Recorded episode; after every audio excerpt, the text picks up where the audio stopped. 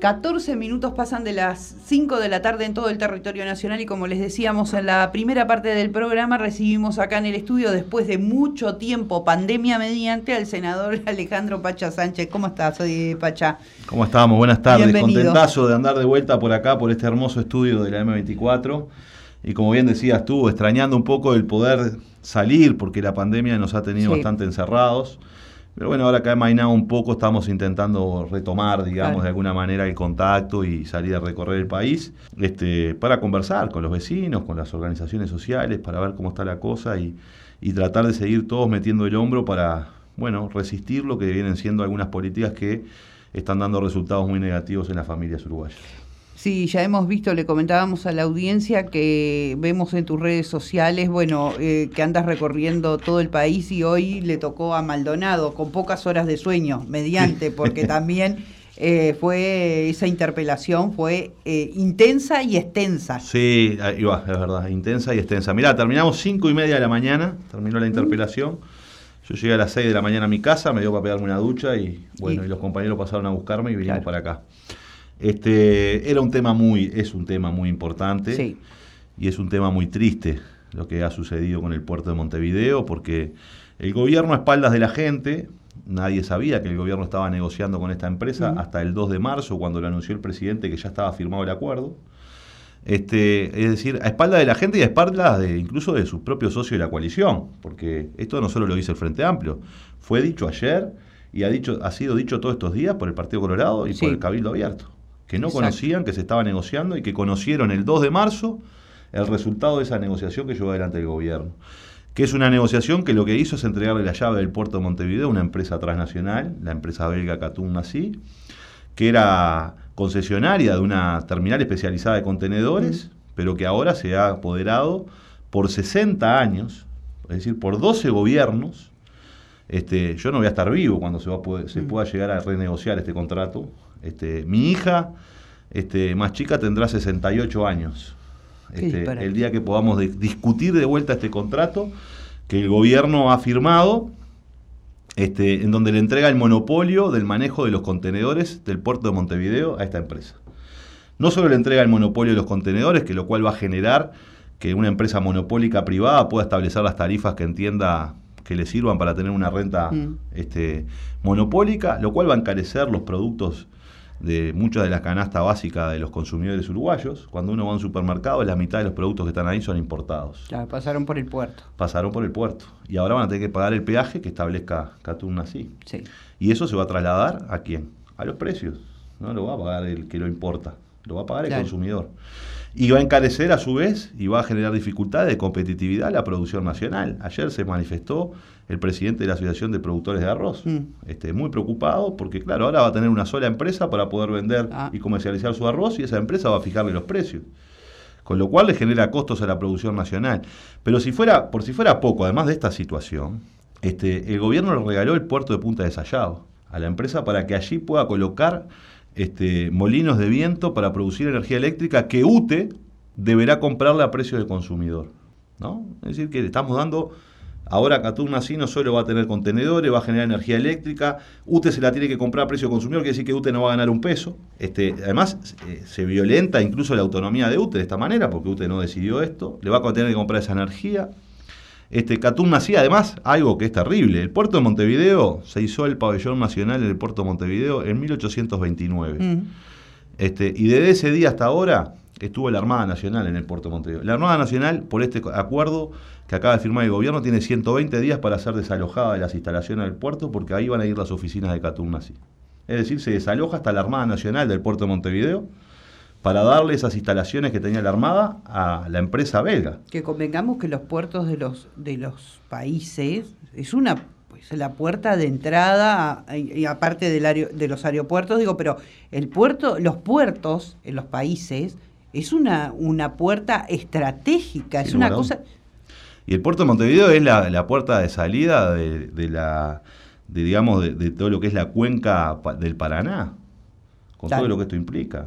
Entonces, la empresa además va a tener eso, va a tener ese monopolio, el, el Estado uruguayo no va a controlar, y además el Estado uruguayo retiró algo que se llama la acción de oro, porque el Estado uruguayo tiene el 20% de las acciones de esta empresa, ¿verdad? Pero siempre existen este tipo de negociaciones, y más cuando le estamos concesionando algo que es público, que es el puerto de Montevideo, existen que los estados se reservan la acción de oro. Esto es, el 80% restante de las acciones, Catún así no las puede vender sin el beneplácito del Estado. Bueno, el Estado renunció a esa. Quiere decir que Catún así mañana se puede vender. El 80% restante, los belgas. Entonces, vos fíjate esto, Liliana. Esta era una empresa que tenía la concesión de una terminal de contenedores que se le terminaba en 10 años. Sí. ¿Verdad? Y, ahí, cuando se terminaba la concesión, tenía que devolverle todo al Estado uruguayo, porque ese era el acuerdo del 2001 hasta ahora. Sí. Tenía que devolver todo al Estado uruguayo. Tiene un valor esa empresa, ¿verdad? Obvio. Ahora tiene el monopolio del puerto de Montevideo por 60 años. Nosotros hemos hecho algunos cálculos de estimación y esto ha generado que Catún así vale hoy mil millones de dólares más. Sí, hay que decirle a la audiencia que era algo que yo no sabía y he estado leyendo y bueno y escuchando algunas cuestiones ahí, que esta empresa ya intentó vender esa porción que tenía previo a este acuerdo, que no lo pudo hacer porque, claro, eran 10 años y para una inversión de esa magnitud, bueno, ahora con esto que tiene, que es el 100%, con un cálculo de que vale más mil millones de dólares, ¿no? ¿Quién me dice a mí que no va a vender como intentó vender esa porción que tenía? En realidad, este puede ser un gran negocio para los actuales dueños de Catum así, firmar un acuerdo con el Estado de esta naturaleza, que le valoriza a la empresa, la ponen y la venden. Y se van de vacaciones al Caribe, con mucho dinero en su bolsillo, a partir de una firma. Pero además esto es peor, porque uno cuando empieza a investigar eh, y profundiza en las razones, el Estado uruguayo. El gobierno dice, no, nosotros tuvimos que firmar un convenio este acuerdo porque si no la empresa nos iba a hacer una denuncia penal en el CIADI, que la empresa había denunciado o intentado hacer esa denuncia penal, amenazado que iba a hacer la denuncia, porque no pagó un solo timbre de abogado para mm. presentarse en ningún estrado internacional. Entonces el gobierno lo que dice es, bueno, frente a esa amenaza tuvimos que acordar. Bueno, pero el gobierno fue a negociar con una empresa sin tener estudios jurídicos, por ejemplo. ¿Por qué? Porque si uno, usted tiene la posibilidad de que le van a hacer un juicio por 1.500 millones, supongamos que es una cifra muy equivocada, esa cifra, pero no importa, démosla por cierto. Bueno, yo imagino que para que defiendan el país, el Estado uruguayo, que hace? Bueno, le pide a los servicios jurídicos de la ANP que estudien para prepararnos para negociar con esta empresa, contratará consultores internacionales que nos ayuden a hacer mm. un estudio de, en términos económicos este, del valor que le estamos entregando a la empresa para poder negociar este, y de los términos jurídicos. Pues no se hizo nada de eso.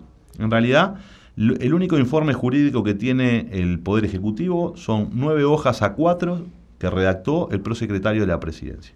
Con ese informe fueron a negociar un supuesto riesgo de juicio de 1.500 millones de dólares con nueve hojitas que escribió el prosecretario de la presidencia. Con lo cual, desde nuestro punto de vista, en realidad, yo lo dije ayer y lo sigo diciendo hoy, el contrato lo redactó el abogado de la empresa. El contrato, lo, porque le entregamos todo lo que la empresa quería. Es más, modificamos decretos que la empresa viene cuestionando hace tiempo y que ha perdido en la justicia uruguaya porque hay una sentencia del año 2008 del Tribunal de lo Contencioso Administrativo en donde la empresa pretendía que no se pudiera crear otra playa de contenedores porque decían que ellos tenían el uso exclusivo, es decir, monopólico de los contenedores. El Tribunal de lo Contencioso Administrativo dice, negativo, usted no tiene el monopolio de los contenedores, porque primero, para poder tener el monopolio de los contenedores tiene que haber una ley, y ahí está el otro punto. No hay ley que establezca monopolio en el puerto, por lo cual este acuerdo es ilegal porque la Constitución es clara al decir que si el Poder Ejecutivo quiere crear un monopolio en el puerto, tiene que enviar un proyecto de ley al, Parlamento y tiene que ser aprobado por dos tercios. Y eso no sucedió. Con lo cual, el, gobierno, en este caso el ministro Heber, firmó un acuerdo que le da un monopolio a una empresa sin tener ley que lo habilite. Por eso este acuerdo es ilegal, además de inconveniente. Además de inconveniente, es ilegal y nosotros no entendemos por qué el gobierno se apuró tanto. Sabemos que la empresa estaba apurada en mm. negociar, pero el gobierno no entendemos por qué se apuró tanto, si a nosotros nos quedaban 10 años para negociar con la empresa en todo caso. Nosotros no tenemos nada contra la empresa. Claro, porque hay que, eh, no solamente el apuro en acordar, en llegar a un acuerdo, porque una cosa es negociar, que no es lo mismo que acordar y no es lo mismo que entregar. Mm que en definitiva que fue lo que terminó sucediendo. Que el acuerdo tiene más de, entrega que de, Eh, acuerdo y negociación. Exactamente. Ent- Porque también estuve viendo que alguna gente del oficialismo decía, y creo que se dijo ayer también en el Senado, de que el gobierno anterior recomendaba negociar. Sí, uno va a una negociación, lo que no significa que en esa nego- negociación se llegue a un acuerdo. O sea, una cosa es negociar, otra Claro. cosa es acordar y otra cosa es entregar. Por supuesto, mira, esto es así. La empresa viene aduciendo hace mucho tiempo que ya está siendo lesionada en sus, en sus intereses porque en los muelles públicos también se operan contenedores y esta ha sido una discusión de hace 20 años con la Mm. empresa que ella... La pretensión de la empresa de hace 20 años es ser monopólica, Monopólica. Claro. ¿verdad? Ahora, eh, la empresa se presentó una subasta, una empresa, una terminal especializada, no del monopolio de los Claro. contenedores. Y el Estado uruguayo viene sosteniendo esa posición hace muchísimo tiempo. Y se dieron varias negociaciones con la empresa. Por hecho, la empresa entró en el 2001. En seis años tenía que hacer inversiones y no las hizo. Recién en el 2007 empezó a hacer las inversiones que tenía que haber empezado a hacer antes, Mm. ¿verdad? Y ahí hizo inversiones y ahí hubo un proceso de negociación. Y ahora la empresa no, bueno, amenazaba como gallito, ¿no? Este, diciendo, bueno, entonces yo te llevo al CIAD y vos tendrás que ir a un juicio y gastar mucho dinero si no negociás conmigo. Entonces, una cosa es negociar, otra cosa es qué es lo que se acuerda. Claro. Y lo que terminaron acordando es dándole el monopolio. Todo lo que la empresa pedía se lo dieron. Entonces, ¿dónde estuvo el interés nacional ahí? ¿En dónde estuvo? ¿Quién defendió el interés nacional? Porque además, ¿Y a santo de qué? Porque exacto, ¿qué ganamos? Pero además, fíjate esto, la poca sensibilidad de este gobierno.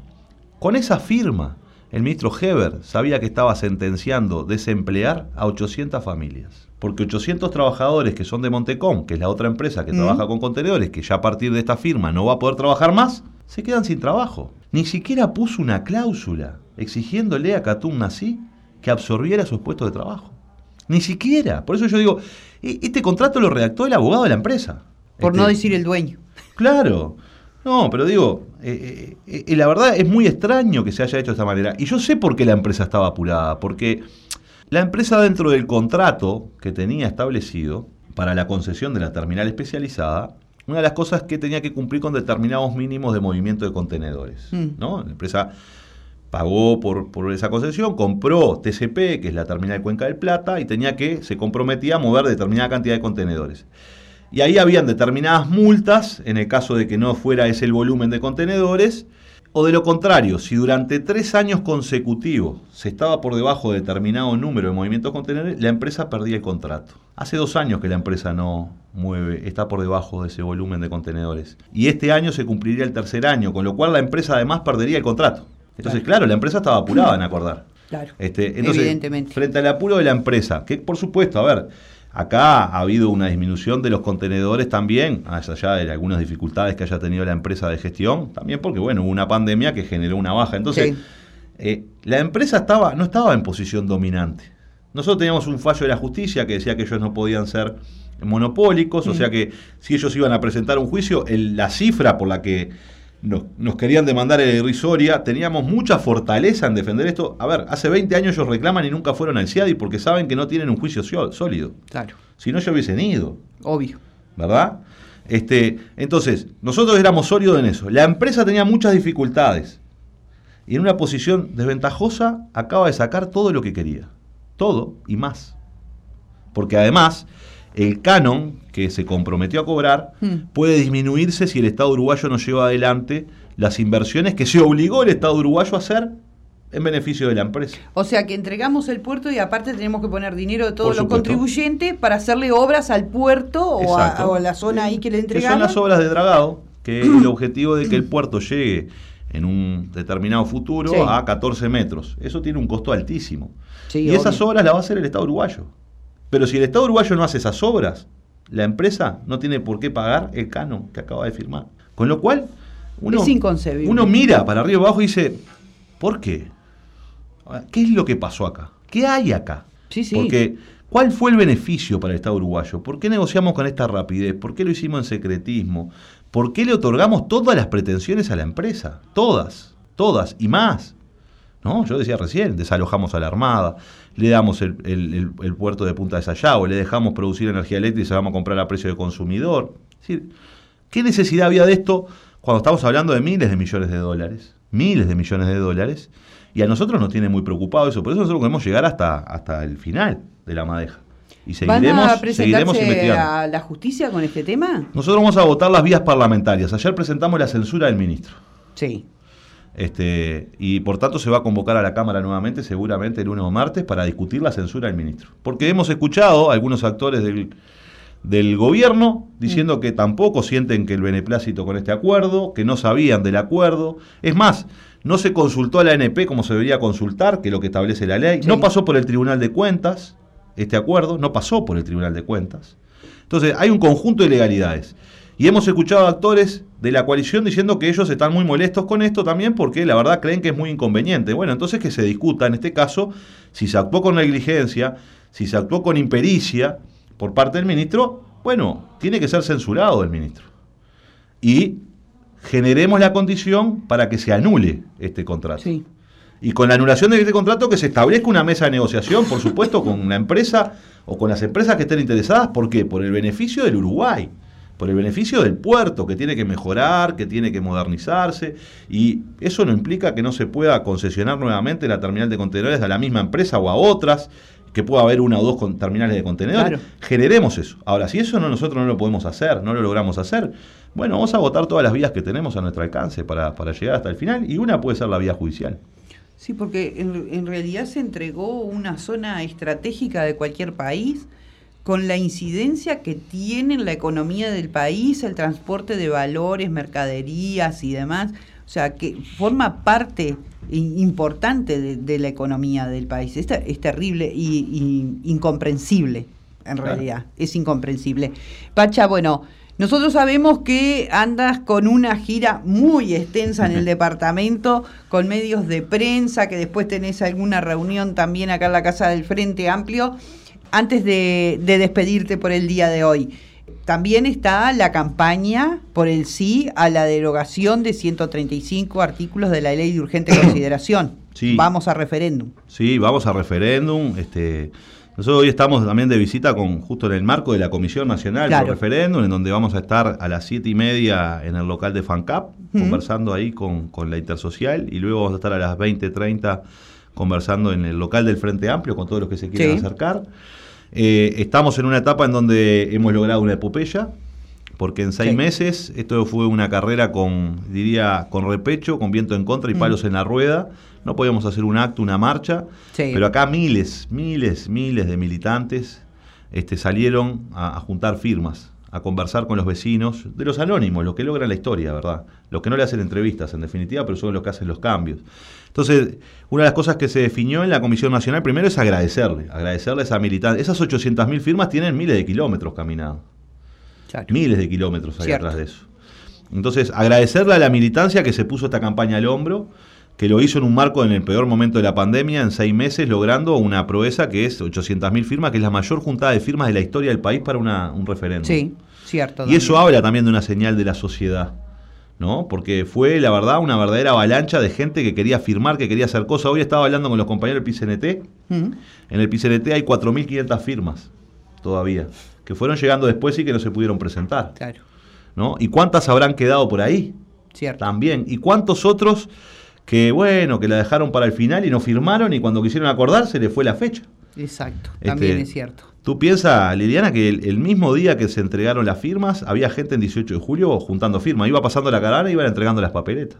Sí, y todavía hay acá- gente que firmaba. Yo le contaba al otro día acá a un entrevistado que participó también de todo esto, le contaba que acá en la casa del Frente Amplio, el día que se estaban yendo, ya el último día que se iban las firmas, se vino una señora del norte del departamento, allá en el límite entre Maldonado y La Valleja, por allá por Aiguá, en su pequeño vehículo a traer cuatro firmas que había juntado, se le recalentó el motor del auto, se quedó con el auto ahí varada, pero la gente venía de todos lados como podía traer, fue impresionante.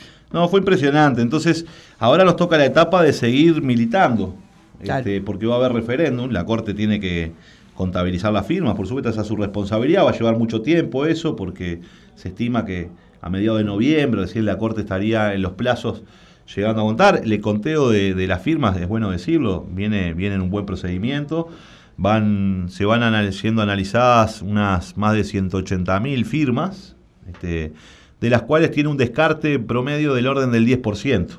¿Verdad? O sea, porque está mal tomada la huella, porque, bueno, no coinciden los números, etcétera, etcétera, que más o menos está dentro del histórico. lo, previsto lo, previsible.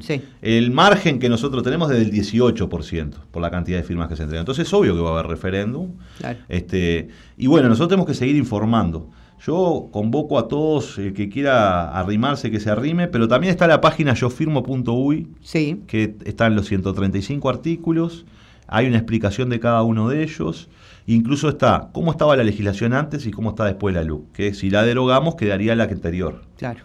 ¿Verdad? Y esto es muy importante porque hay alguna campaña de algún integrante oficialista mm. que está diciendo, ah, bueno, pero si derogan esto, por ejemplo, vamos a poner un ejemplo, el artículo 74 de la LUC establece que si yo le vendo droga a menores de edad, si la vendo en un centro educativo, si le vendo a una persona con discapacidad o si le suministro o le introduzco drogas en el organismo a una persona sin su consentimiento y, por ocasión de esa situación tienen un problema de salud o un mm. problema de enfermedad, este, esa persona que hace eso, ¿verdad? Tiene un delito de cárcel de 4 a 15 años. Sí.